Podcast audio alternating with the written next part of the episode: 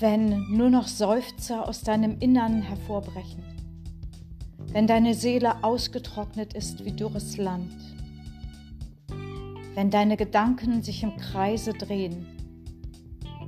dann breite weit die Arme deiner Sehnsucht aus und wende dein Gesicht dem Himmel zu. Spüre, wie die Liebe seines Wortes dich langsam erwärmt und neu Mut und Zuversicht in dir wachsen, weil er, Quelle allen Lebens, sagt, ihr sollt in Freuden ausziehen